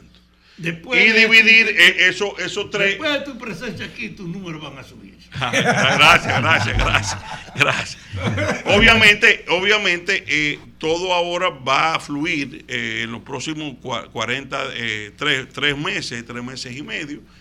Vamos a hacer la propuesta. Yo estoy eh, partidario del debate, el debate con altura, Eh, creo que Omar y Guillermo, eh, que son los principales candidatos, podemos hacer, el, ya hemos sido invitados por UNIBE, por los estudiantes de Derecho de UNIBE. Eso sería Yo he- saludable, un debate. Yo he ¿Y, aceptado. y qué se siente darle tan duro a una persona como Omar, que viene siendo un sobrino tuyo, que lo viste crecer, y tú con esa constante lanza sobre la figura de, de un sobrino suyo? No, yo, yo le voy a decir claramente, yo a. Omar Fernández en la sala de mi casa lo aconsejé, como tú dices, yo le doblo la edad a Omar y le dije, mira, tú tienes mucho futuro, tú eres joven, tú eres diputado, si tú ahora, arrancando tu carrera, pactas o te ligas a el grupo del PLD que persiguió a tu papá, que nosotros juntos, tú y yo, hace tres años, fuimos a todos los barrios de esta capital a decirle que esa gente era lo peor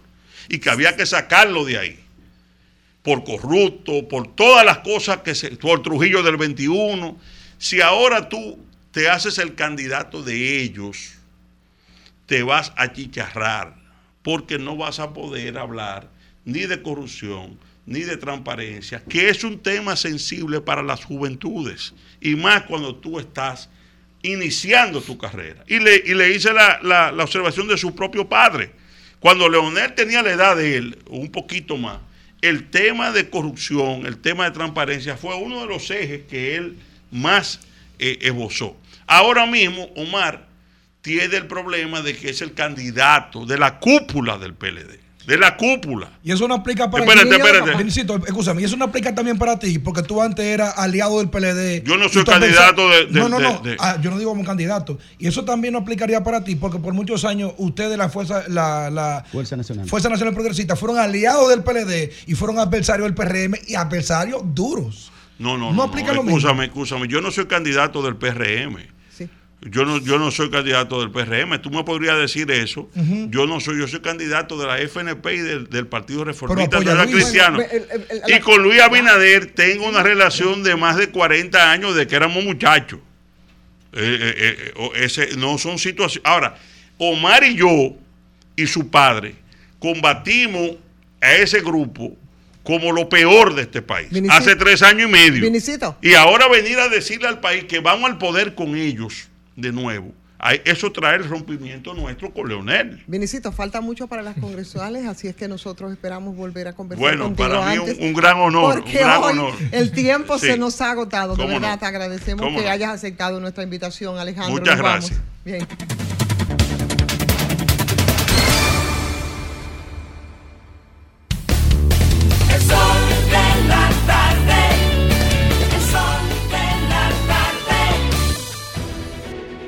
Sol 106.5, la más interactiva. Una emisora RCC Miria. Sol 106.5.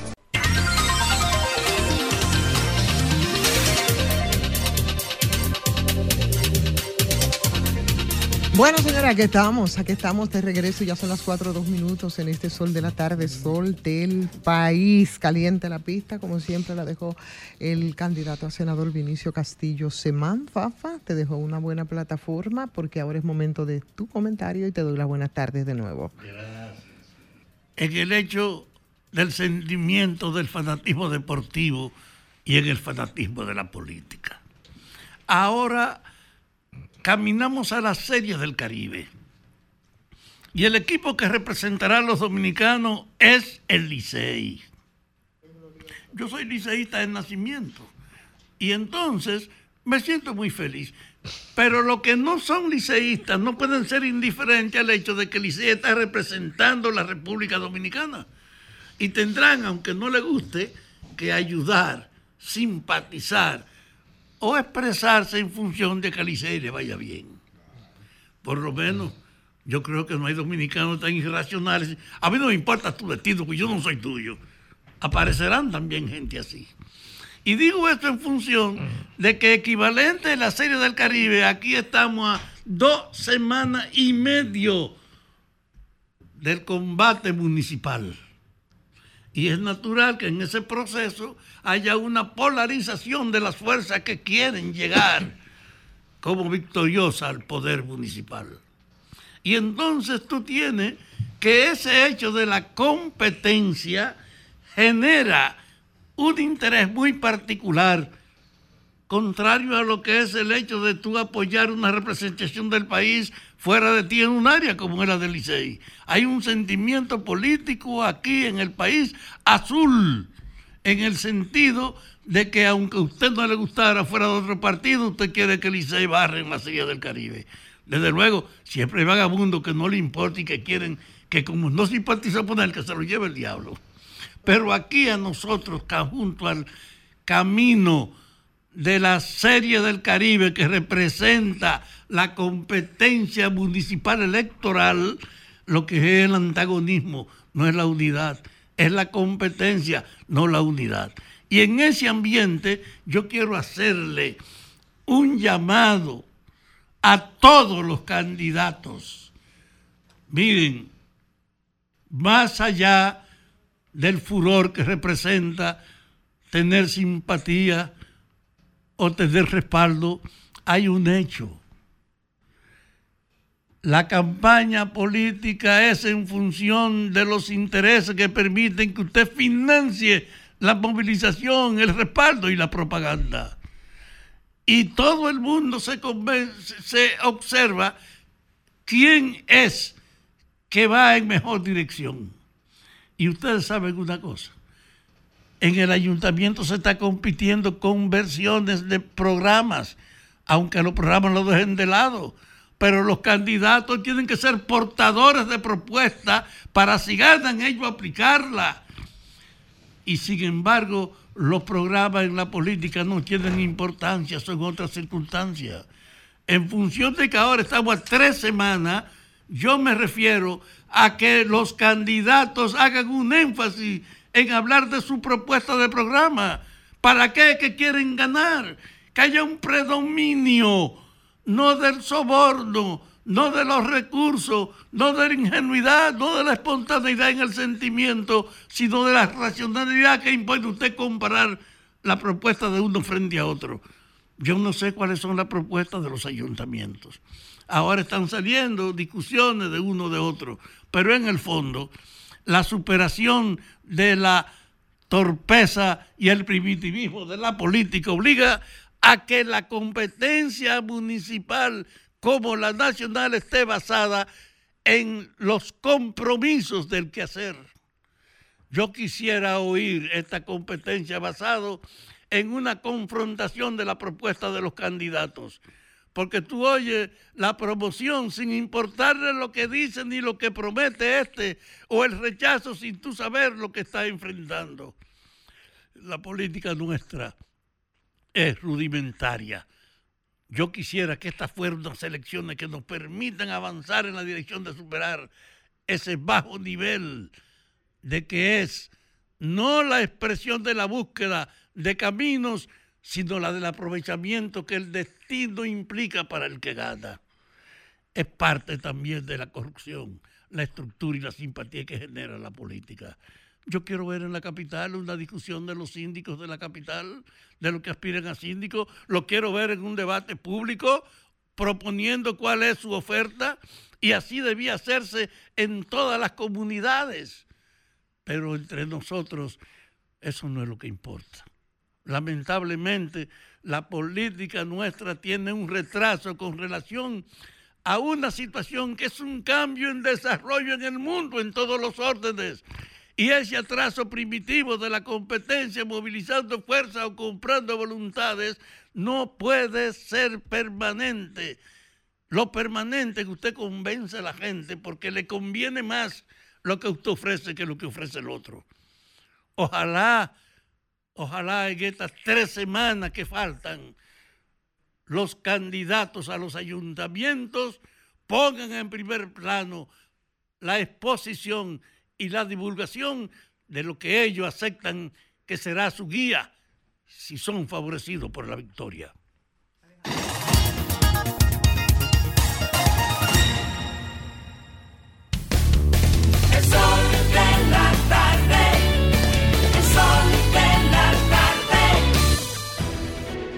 Sol Sol 106.5, la más interactiva.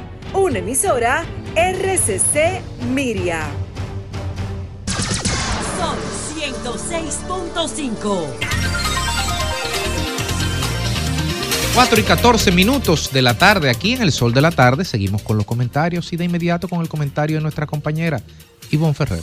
Señores, al margen, antes, gracias Federico, mañana arranca, mañana arranca el béisbol, la Serie del Caribe, ya ustedes saben, con el glorioso a la cabeza. Pero bueno, los perdedores dicen, es el equipo dominicano, y ciertamente es el equipo dominicano, así es que apostando y pujando ¿m? en esta Serie del Caribe. Dicho esto, me quiero referir a un tema que no sé, yo digo que hace tiempo como que ya no es ni siquiera noticia las informaciones, las, las cifras macroeconómicas que siempre emanan desde el Banco Central, aunque ahora tienen una característica distinta. Aquí se habla de ese crecimiento, eso sí, siempre crecemos. Desde hace 20 años crecemos en todas todas, absolutamente todas las circunstancias. Y ahora crecimos un 2.4% para el 2023. Eso se midió a partir de un indicador mensual que es de la actividad económica de IMAE, que no incluye tantas cosas, por ejemplo, como el PIB, como el Producto Interno Bruto, pero en términos relativos, bueno, probablemente debe andar muy cerca, pero es un número que está, eso sí, ese 2.4% debe estar muy lejos del, de las proyecciones que se tenían de 5 o 6% de crecimiento anual al que nosotros estamos acostumbrados desde hace mucho tiempo, durante muchos años, pero fue parece fue, algo mejor ¿no? de lo que se esperaba y además mejor del promedio que se ha estimado en América Latina, que eh, según los organismos que miden está en un 2.2, o sea que nosotros como siempre, ¿verdad? Llevamos un averaje respecto a América Latina. Hoy precisamente eh, el periódico Hoy editorializa respecto a las buenas nuevas, que no son buenas nuevas, vuelvo y digo, que ya de tanto decirse son siempre, eh, dejan de ser casi noticias y que, pero aquí hay unos elementos que según los economistas, y es lo que de- de- destaca eh, hoy el periódico Hoy, es la, el tema de la desaceleración de ese primer trimestre de, del 2023, que es el que se está midiendo eh, la economía, que pasó a un crecimiento de un nivel anual de 2.4, mayor al- a la tasa de promedio también de América Latina. Y claro, el tema de la inflación, que era una gran preocupación, una preocupación bastante seria, resultó entonces con una tasa eh, más baja en cinco años y se ubicó esta vez entonces en un 3.57 todo eso yo pienso que debe ser plausible, debe ser bueno. Eh, esas proyecciones, eh, incluso lo que dice el Foro Económico Mundial, que es una, una organización independiente de, y de mucho crédito en tanto se discute lo contrario y eh, colocaba recientemente a República Dominicana en el grupo de naciones con unas economías más estables, eh, altos niveles de crecimiento, eh, después de una evaluación que había hecho y que se había extendido sobre 107 países ¿no? a nivel global. O sea que de un año a otro, en esas mediciones de, esa, de la actividad económica de República Dominicana, esa expansión récord de 4.7, después que el Banco Central canalizara 184 mil millones de pesos de los sectores productivos a través de la intermediación de los bancos, dice y destaca eh, el periódico hoy, bueno, pues continúa viento en popa. Y hasta ahí me parece todo muy bien. Ahora, es la que, lo, lo que yo me pregunto y, y lo que se preguntan los ciudadanos, que no sabemos ni de cifras macroeconómicas probablemente, ni de esos términos que se utilizan para medir la economía y esa macroeconomía que se fundamenta eh, sobre todo, según los expertos en el tema del turismo, innegable, ¿no? El crecimiento a través del turismo, de las remesas, pero también ese gobernador del Banco Central que nosotros tenemos, que es el señor Valdés Albizu, que desde siempre, de alguna forma, le ha garantizado a sus presidentes, a todos, a sus presidentes, todos los que ha abarcado en ese periodo de más de 20 años, eh, ese crecimiento económico. Y sobre todo, la misma, viene, viene incorporado también la misma propaganda del Banco Central que se encarga de colocarlo en el imaginario popular plantea preguntas y es lo que la gente mm, dice eso, los de a pie, los ningunos nin- ninguneados. ¿De qué puede servirnos a nosotros esas cifras macroeconómicas que con tanto orgullo siempre se han servido y que aplauden determinados sectores para los que aparentemente es que gobierna,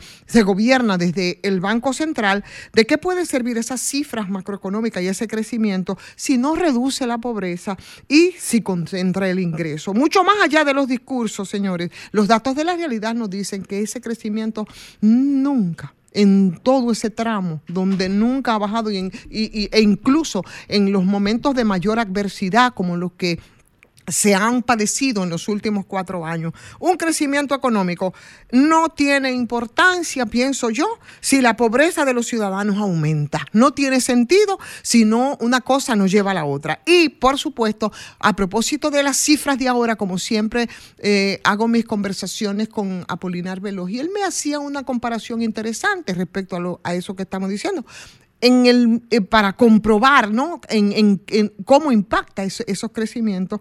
Y hablaba del 1998, eh, donde el 10% de la población concentra- concentraba el 34.8% del PIB. En el 2022, la concentración del PIB de ese mismo 10% de la población era de 55%. Entonces, eh, la verdad es que eso, ese siempre ha sido el punto. Yo no sé cómo, cómo se hacen, no sé cómo es que, a dónde, a dónde impacta, o sí lo puedo suponer, pero es la misma pregunta de siempre. ¿Para qué? ¿Mm? ¿Para qué nos sirve a nosotros ese crecimiento, señores, de nuestra economía, si en la misma proporción también crece la pobreza? Alejandro.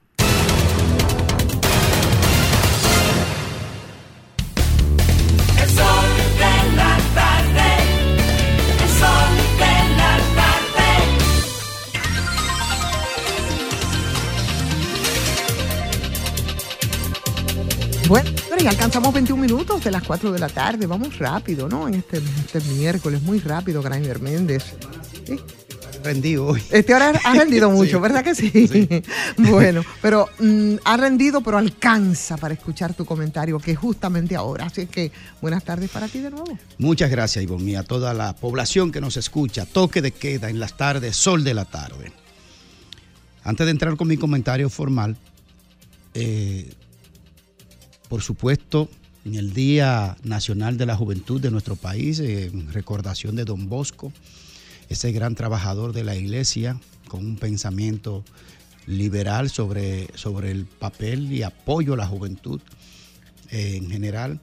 Quiero saludar a todos los jóvenes valiosos de este país, que son más, son mucho más de, que aquellos que lo que eh, pueden estar haciendo algún desvío en lo que tiene que ver con la ruta de la patria, que es hacerla más grande, según lo dijo eh, eh, Juan Pablo Duarte y los trinitarios. Es semilla fundamental de ese pensamiento elevado de una juventud comprometida. Gente de la valía de ese, de ese gran movimiento estudiantil que dio posibilidades a- en base a sangre y dolor, eh, el fortalecimiento de nuestra democracia. Vaya un saludo a todos los jóvenes estudiantes, vaya un saludo a todos los jóvenes comunitarios, vaya un saludo a todos los jóvenes deportistas, vaya un saludo a todos los jóvenes artistas, vaya un saludo también a aquellos jóvenes que por descuido de la sociedad, del Estado, no están encaminados de la manera más adecuada. Así que en el Día Nacional de la Juventud un saludo a todos. Mira, yo comentaba recientemente y dirigido fundamentalmente a la sociedad, eh, digamos, de justicia dominicana, pero este comentario va dirigido en torno directamente a Miriam Germán. Y digo a Miriam Germán porque la doctora, la magistrada Miriam Germán, ha anunciado ya desde hace un tiempo eh, lo que es su retiro del sistema de servicio público, particularmente en la justicia dominicana. Y se va a retirar como Procuradora General de la República eh, para un retiro digno, porque su trayectoria, su papel en la sociedad en los momentos más difíciles, frente al doctor Joaquín Balaguer inclusive, hubo una, una comunicación epistolar en la que ella mantenía postura de alto perfil respecto del sistema que regía y las injusticias y las persecuciones que se vivían en este país. La doctora Miriam Germán con una larga historia de trabajo por este país. Y uno de los eh, procesos que la, la marcará por siempre en la recta final de su ejercicio fue el, el- el trato inadecuado, abusador que le dio Jean Alain Rodríguez en su momento, que todos nos pusimos de pie al lado de ella. Y lo que hizo Jean Alain no, fue más que una canallada frente a una mujer que no se lo merecía. Todo lo que le hizo, violándole todos sus derechos fundamentales. Bueno, a propósito de, de esta ley, de esta ley 124, Jean Alain la ejerció antes de que ejerciera contra, contra la autora Miriam Germán y nos pusimos al lado de ella. Ahora, le tengo este mensaje a, esa insigne mujer dominicana. Recientemente, magistrada, en el destacamento de Moca, y yo tengo un reporte aquí, a lo mejor es él todavía el comandante, porque lo estuve investigando y no lo pude averiguar, pero si sigue siendo el coronel Diógenes Montero Guerrero, el comandante de Moca, sea quien sea quien lo dirija, en ese destacamento recientemente un señor que fue acusado de violar a su madre, injustamente acusado, porque después se demostró mediante expertise médico que ella no fue abusada sexualmente, y el hijo ya estaba preso.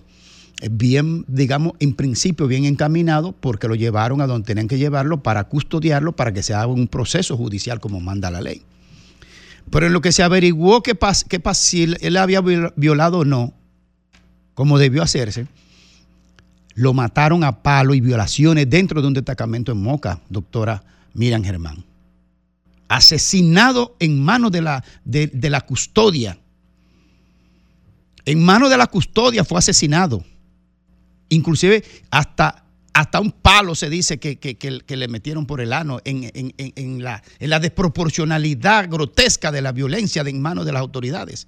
Por los mismos presos que estaban ahí y participando la autoridad de manera directa. Como pasó con el joven que fue apresado en, en una de las plazas de nuestra capital y murió en manos de la autoridad, a palo también, golpiza brutal que mataron a este hombre eh, esposado de espalda, en manos de la autoridad. Y el caso más espeluznante, doctora Miriam Germán, a pleno sol, a finales de diciembre, una, una patrulla, una unidad, mejor dicho, de agentes del DICRIN, que es la autoridad en materia de investigación criminal de la policía, asesinó, porque lo capturó vivo previamente, lo llevó a otro lugar y ahí los ejecutó a balazos, a pleno día. Hicieron la narrativa de que sea, fue un en- enfrentamiento a balazos por el vocero de la policía, porque no sabían que se había grabado eh, estando con vida en custodia de la autoridad. Otros agentes de la autoridad, uno de la Armada y otro de, que eran de la DNCD todos, los tres que ejecutaron, pero entre ellos creo que había uno de la Armada. No se ha pronunciado el jefe de la policía, Guzmán Peralta, no se ha pronunciado el jefe de la DNCD, Cabrera Ulloa, no se ha pronunciado el director del DICRIN, pero lo peor de todo es que los cómplices de un asesinato no se han pronunciado porque se tienen que estar cuidando. Es que usted, doctora Miriam Germán, Procuradora General de la República, no se haya pronunciado en ninguno de los dos casos. Que no se haya abierto una investigación profunda y respuesta a la sociedad del que fue asesinado en el destacamento de Moca en presencia de la autoridad policial, brutalmente asesinado. Ni que usted se haya pronunciado tampoco de los asesinatos hechos por el DICRIN a tres agentes de la DNCD. El presidente de la República no se ha pronunciado respecto a esto. Y Juan María Mercedes, de los, de los derechos humanos, no se ha pronunciado al respecto.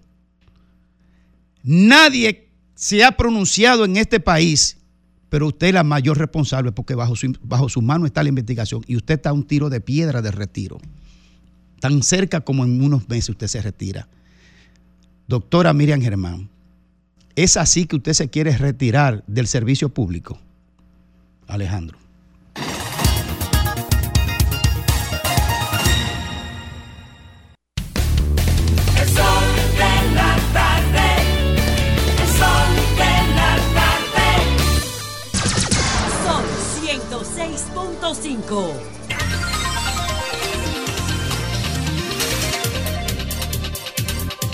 De regreso con todos ustedes, señores, en este sol de la tarde, sol del país, cuando faltan 22 minutos ya para completar las 5 de la tarde, Federico Llovine.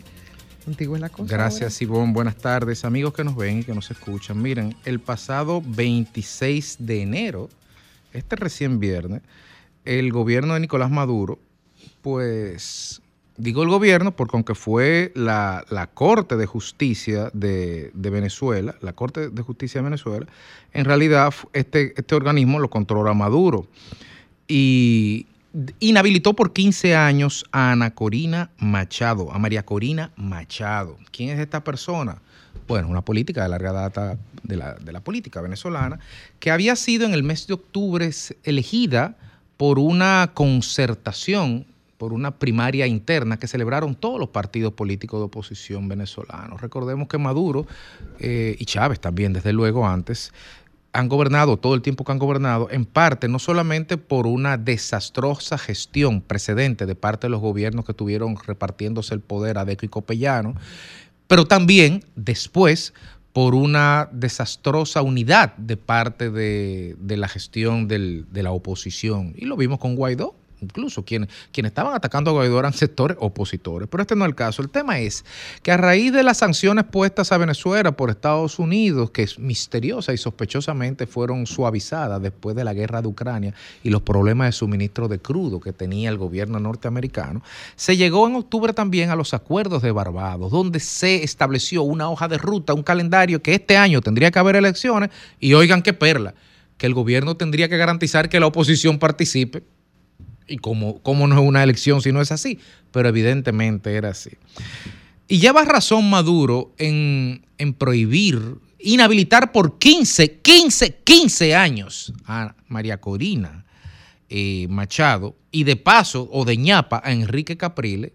Y cuando uno ve las causales, es porque no declaró unos bonos que recibió hace como siete u ocho años, el pan nuestro de cada día en este país. Pero bueno, con ese tecnicismo, que son los mismos tecnicismos que usa Daniel Ortega en Nicaragua también, con cualquier tecnicismo, y de ahí la importancia de que como ciudadanos siempre estemos vigilantes que lo, que los estados estén haciendo con las leyes que están aprobando, a propósito de la 124. Eh, con ese tecnicismo inhabilitaron a esta persona. Esta persona llevaba la delantera en todas las encuestas. Debe ser muy duro para Maduro no solo perder, sino en su lógica machista, perder de una mujer. Debe ser muy duro. ¿Y qué hizo el chavismo? La inhabilitó, se acabó. Inhabilitó a cualquier persona, como Leopoldo Navarro López en su momento, y a todo el mundo.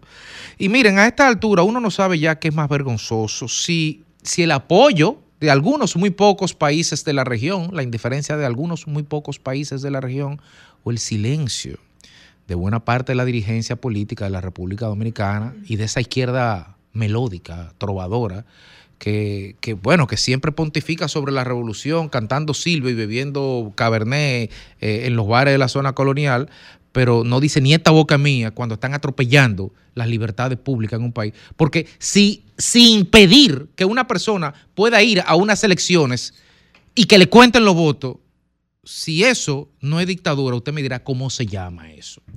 Yo quiero saber en qué momento puede ser una amenaza para el Estado que una persona vaya a unas elecciones y que le cuenten los votos. Eso es todo, no es más de ahí. Pero eso es muy difícil, es muy diferente. Y al final de cuentas, esto como dominicanos tenemos que ver lo que no es un tema ni de izquierda ni de derecha. Esto es un tema de decencia y de coherencia y de solidaridad. Porque por mucha valentía que tuvieron los complotados el 30 de mayo en 1961 que mataron a Trujillo y toda la valentía de los jóvenes que enfrentaron a Balaguer en sus 12 años, todo eso no hubiera sido posible, sobre todo la muerte de Trujillo, si no hubiéramos contado con la solidaridad incondicional de países de la región, de países del Caribe y entre ellos, y como el que más, Venezuela, con Rómulo Betancourt a la cabeza. Nosotros como dominicanos, como Estado y como sociedad, tenemos una deuda impagable con el pueblo venezolano. que ha sido solidario siempre y en todo momento con nosotros, siempre y en todo momento. Por eso es importante y es responsable la posición del gobierno dominicano junto con Ecuador y junto con Costa Rica de exigir al gobierno dominicano que dé aplicación a la Carta Interamericana. Y en ese sentido es correcta la posición del gobierno de Luis Abinader de firmemente exigir que se den acciones que procuren la democracia en Venezuela. Y dentro del marco de la Constitución que nos impide hacer injerencia y del de- de derecho internacional público, nosotros como gobierno y como sociedad y como pueblo estamos obligados a apoyar a nuestros hermanos venezolanos en este camino que tiene que conducirlo a la democracia.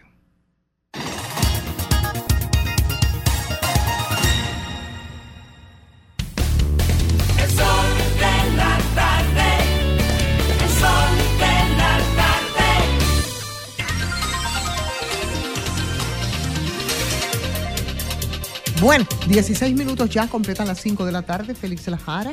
Vamos a ver con qué baja usted ahora que toca su comentario. Saludo, Ivonne. Muchísimas gracias. Miren, Baltasar Gracián hablaba mucho del arte de la prudencia y que los hombres en convivencia o en comunidad también deben tener prudencia siempre a la hora de abordar cualquier tema. Pero no es menos cierto que la prudencia no puede eximirte del compromiso ciudadano que conlleva el periodismo del día de hoy, la comunicación del día de hoy.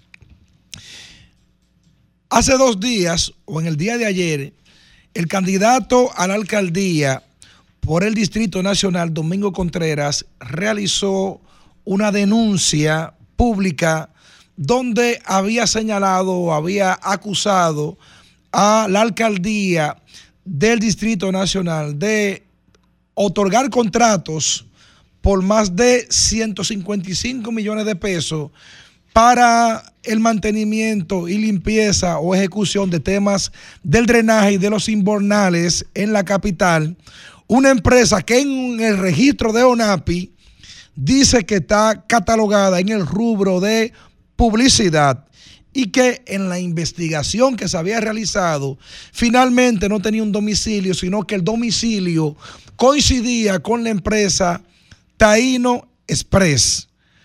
Pero valga la coincidencia. Finalmente, la empresa Grupo Lockey, o Lockey como usted le quiere decir, en el día de ayer hizo un, comunicado diciendo que ellos sí se dedican a eso y diciendo atentamente la administración. Y se entiende que con eso hay un desmentido a la acusación que le hicieron a la alcaldía del Distrito Nacional. Quien debe dar una explicación, primero, un comunicado sin un firmante y sin un nombre no otorga ningún tipo de responsabilidad. Y peor aún, el medio que publica una información que no la firma nadie, sino que dicen atentamente a la administración porque tampoco pretenden dar la cara. Un señalamiento de este tipo, donde se está hablando de irregularidades o de no cumplimiento de limpieza de los inbornales por 155 millones de pesos, en un lugar donde murieron más de 20 personas entre 4 de noviembre del 2022 y el, y el, y el 18 de noviembre del 2023, es un acto de irresponsabilidad. Y quien debe dar la cara no es una empresa que puede decir lo que ella quiera, quien debe dar la cara es la alcaldía. ¿Por qué? Porque la alcaldía es quien tiene las actas, el registro, la auditoría. Es quien tiene todo, todo lo concerniente y que respondan a esa acusación, que es una acusación grave. Porque no es una acusación simple. Y para un candidato arriesgarse a hacer una acusación de este tipo, debe tener todas las pruebas en la mano y ser irrefutable, porque nadie en una campaña política se atreve a hacer un señalamiento de este tipo si no tiene las pruebas de lugar en la mano. Ah, pero corresponde o viene al caso que el señalamiento o el dueño de la compañía que estamos en cuestión es la misma persona que es dueño de Taino Express. ¿Sabían? Es el mismo dueño, por aquí yo tengo el nombre, yo le puedo buscar, denme un segundito. Le voy a buscar cómo se llama, cómo se llama el dueño y le voy a decir cuál es el entramado que se usa ahí, porque se llegó al nombre porque personas del mismo entorno dieron el nombre, pero en los registros no aparece. Le voy a decir ahora mismo cuál es el nombre que tiene esta persona. Aquí estoy.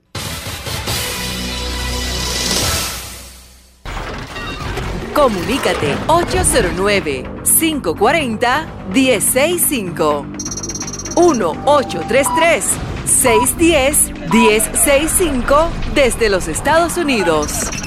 Sol 106.5, la más interactiva.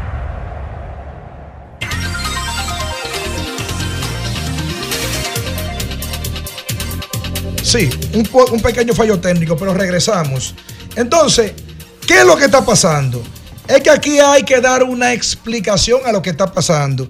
Esa empresa, Grupo Loki, déjeme decirle que en los registros públicos aparece a nombre de una compañía que se llama Holcott, que a su vez es una compañía de carpeta que aparece registrada en paraíso fiscal en Estados Unidos. Yo no creo que nadie que tenga algo claro y preciso, como que la pone tan difícil para que sepa quién es dueño o quién no es dueño. Además, ¿qué hace un conocedor o qué hace un dueño de una empresa de envío trabajando temas especializados de inbornales, como es el caso? Entonces, quien tiene que dar respuesta a eso es la alcaldía del Distrito Nacional. Y si tiene pruebas que esos cuatro mil y picos de intervenciones a los inbornales se hicieron, que la muestre.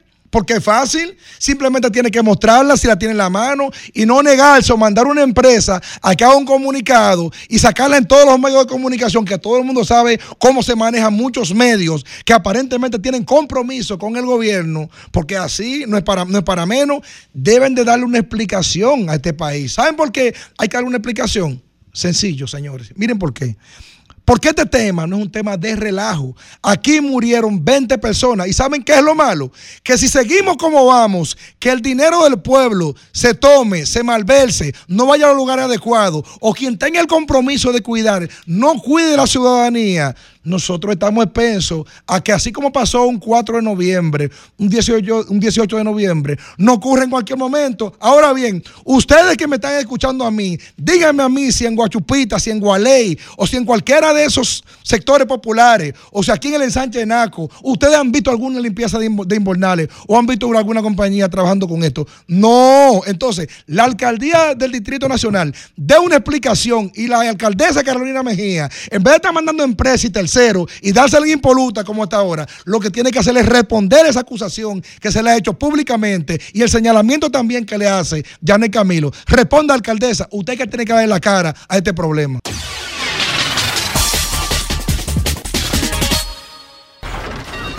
Comunícate 809-540-1065. 1-833-610-1065 desde los Estados Unidos.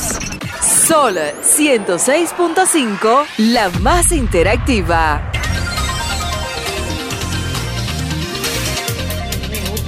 Bueno. lo que nos queda de programa, pero aún hay tiempo para la gente, Bueno, para escuchar a la gente. bueno. ¿Verdad que sí, compañero? Buenas Se tardes por aquí. pronunció la jara, compadre. Buenas tardes. Buenas, ta- buenas tardes, sol de la tarde, ¿cómo están Es todos? una alcaldesa. Sí, buenas No sé, tardes. Ah, eh, Buenas tardes por aquí. ¿no me escuchan? Buenas tardes, ¿cómo están? Hay, hay, hay un boicot. No se escucha, no se escucha. Hay No un boicot. Tenemos una fallita técnica. Eh, Eh, la Jara, ¿quién que tiene entonces que pronunciarse? La alcaldesa que tiene que responder a esa acusación. Pero en lo que tenemos conectado y no hubo una- un pronunciamiento ya de la empresa, que es la parte interesada. Bueno, pero la empresa puede decir lo que quiera. El, el Estado es que tiene que responder porque el Estado fue el que contrató. Yo como empresa puedo decir lo que a mí me dé mi gana. Y tú, tienes, y tú estás obligado a creerme lo que yo digo. El que tiene las pruebas en la mano que tiene que presentarlas.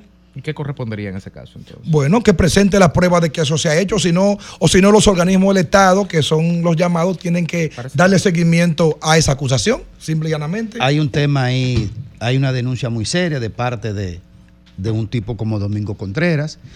Evidentemente lo que él está Y denunciando. un tipo que su, que su campaña la ha basado en propuestas. todo, todo el tiempo. No le Que- digan tipo. Sí, bueno, un decir, un candidato que ha basado su, su, su candidatura en propuestas. Ahora, hace un señalamiento grave porque esto es un tema grave. muy grave y que implica de orden de corrupción administrativa de probarse que eso es así. De no poderse probar que es así, entonces ya tendría que someter a Domingo Contreras Exacto. A un tema de prueba y de, y de denuncia y de difamación. Y eso a 18, ni, a 18 días de unas elecciones, eso no es desviar un poco la atención hacia los de los temas programáticos depende y si es verdad, depende si es verdad o si es mentira. Si es verdad, para exigir ¿Y por qué transparencia. ella no ha respondido también? Nunca es tarde, nunca es tarde porque ella podría ser electa Y su contendor lo que está diciendo es, usted no es tan transparente como usted se ha promovido que es el tema del cambio. Entonces, nunca es tarde para el tema de la demostración de la corrupción. Federico, una pregunta. Si- Si a ti te acusan públicamente, ¿tú te quedas callado? La transparencia nunca Pero, falta. pero- pero respondo. Si a ti te acusan públicamente, ¿tú te quedas callado? No. Yo tampoco. Entonces, a la alcaldesa, eh, lo que ha dicho la Jara aquí, eh, de hecho, nosotros abrimos este espacio cuando lo necesite para que estas cosas puedan ser aclaradas. Bueno, porque- imagino que porque tiene que es estarse verdad. preparando una respuesta que no sea ligera, porque con, con- con documentos o algo así, porque una respuesta ante un señalamiento así amerita eh, una respuesta contundente, realmente. Entonces, Entonces eso de- no se hace a la ligera tampoco, y me imagino, dándole el beneficio de la duda que debe estar trabajando. Pídeselo de nuevo entonces. Responda, alcaldesa, responda. Es usted que tiene que responder, no es una compañía de carpeta.